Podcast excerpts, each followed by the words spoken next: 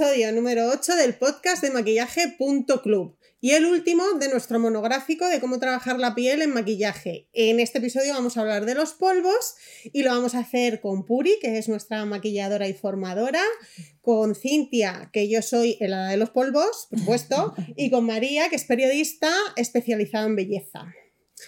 Pues bueno, polvos sueltos, compactos, amarillos, blancos. Polvo. Polvos.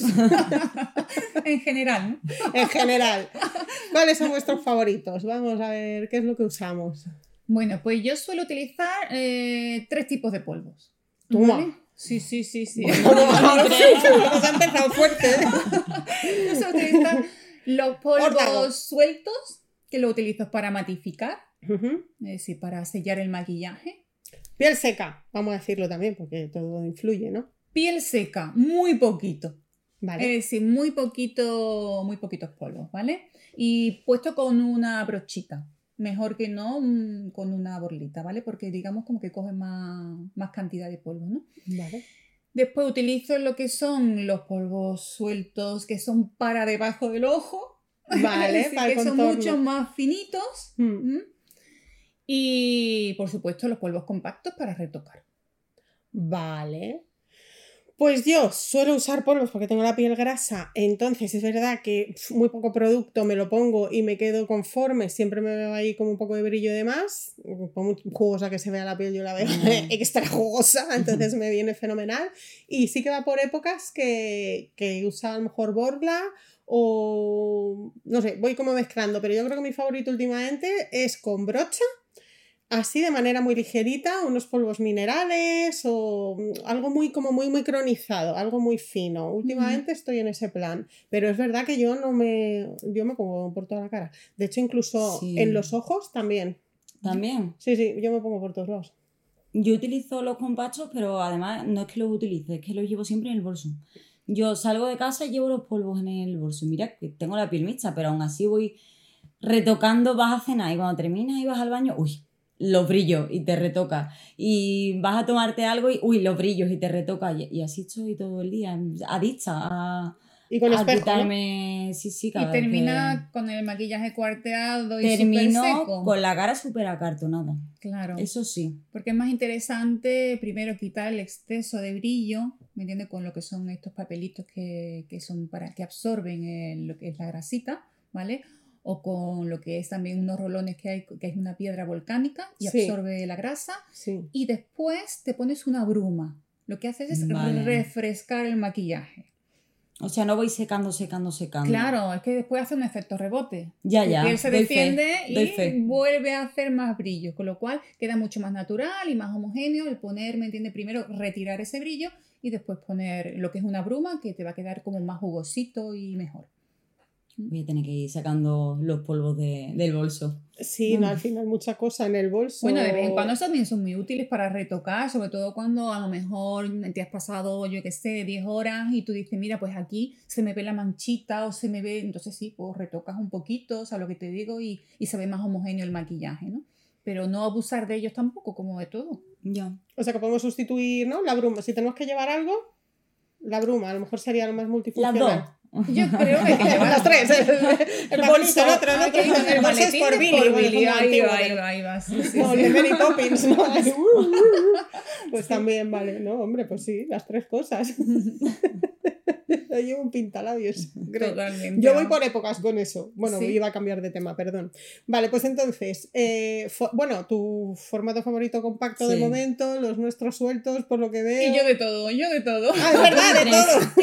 La Puri 3. Pero entonces llevas el compacto en el bolso, llevas también. No, llevo el compacto en el bolso, pero, Pero- yo utilizo primero para maquillarme, utilizo lo que son los, los polvos Sí. que son micronizados alrededor del ojo porque quedan mejor y no se acumulan tanto. Y el resto para el resto de la cara y por supuesto para retocarme llevo mis polvos compactos por lo que pueda pasar. Pero llevas entonces también la bruma y lo otro.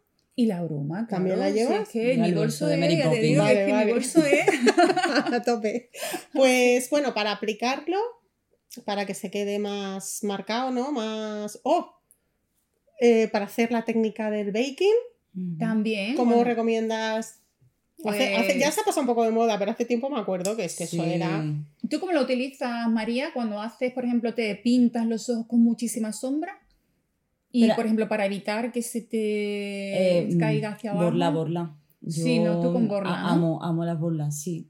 Sí, pero yo, sí también. sigo a veces, si veo que tengo demasiado brillo, sigo haciendo un poco, a lo mejor no ese baking que se hacía antes tan exagerado, pero dejándolos ahí un ratito los polvos en la zona T y después retirándolos, sí que sigo haciéndolo. Sí, sí, sí, sí, es muy interesante. Aparte que aparte de absorber el exceso, ¿me entiendes?, de grasa, también es verdad que debajo del ojo hace la función de que cuando si te ha salido con la sombra, los barres y fuera. te queda perfecto. Antes los maquilladores hacían mucho eso, Sí, llenar sí, toda sí. esta zona de mucho polvo y luego Yo retirarlo. lo suelo hacer menos con las pieles que son excesivamente secas. Secas. Sí, porque después se queda un poquito acartonado. La verdad. Para los retoques. Para los retoques utilizamos el compacto generalmente, aunque hay mucha gente que se maquilla también eh, con, directamente con el polvo compacto. Yo lo he visto muchísimas veces, las chicas jovencitas que no quieren utilizar muchos productos, que empiezan a maquillarse y todo lo demás, y dice, bueno, pues se ponen su hidratante y después se ponen su polvito que digamos como que matifica un poco y se queda... Yo empecé así, ¿eh? Sí. Yo no utilizaba base ni... Eso iba a Sí, decir, sí, Yo no sé si la hidratante como que mm, absorbe o después se queda el polvo súper bien. Que si no te pones debajo del hidratante como que el polvo se va. Pero cuando te hidratas y después te pones encima el polvo compacto, Sí, sí, sí, sí, sí, se queda ahí totalmente. quieto y difumina mucho. Pues es, es una opción también utilizar el polvo. De hecho, los polvos minerales en sí también tienen buena cobertura. Si no queremos una Y se puede usar, cobertura, yo hay veces y que he bueno, utilizado solo sí, eso, sí, sí, sí. polvos minerales. Mm. También iba a decir que aparte de las utilidades de matificar o de unificar o de iluminar, eh, es bueno usar polvo también para luego el colorete y los demás polvos que vayamos a poner encima que deslicen mejor y no parchen y tal, Sí. o tiene más... Sobre todo tenemos que tener en cuenta una regla que es importante. Mm. Si hemos puesto anteriormente eh, polvo, no vamos a poner productos que sean en crema encima, porque no queda bien hacer una pasta. Vale. Vamos a utilizar el polvo cuando ya hemos matificado. Entonces, ¿qué va a hacer? Pues que el colorete en polvo se va a deslizar de manera maravillosa sobre nuestra piel, ¿no? Y, que las sombras también se vayan a deslizar de mejor manera, ¿no? Pero sobre todo no hacer la mezcla al revés, ¿vale? Es decir, que cuando ya matificamos y ponemos los polvos sueltos es cuando debemos poner el resto de productos en polvo. Los coloretes, la sombra, Si quiero utilizar el incluso los bronceador o el colorete claro, líquido, antes nada de polvo, ¿no? Nada. Vale.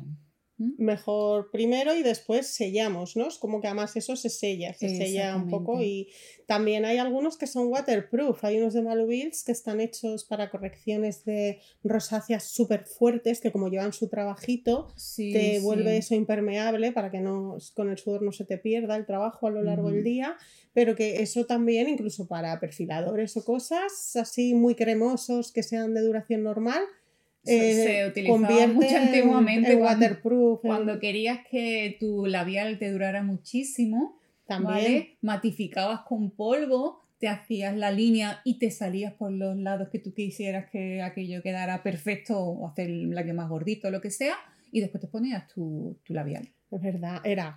¿No? Con el cleaner se retiraba con el cleaner, se ponía el polvo, se retiraba y se volvía a dar Sí, otra sí, capita. Y te duraba más. Sí, sí, sí. Ahora ya con los de larga duración, pues Claro, nos podemos ese ahorrar ese paso, pero si tenemos unos normales, pues ahí tenemos ese truco también para, También. para utilizarlo. Bueno, pues nada, nos despedimos entonces con este tema y nos vemos dentro de poco otra vez en el siguiente episodio de nuestro podcast. Adiós. Adiós. Chao.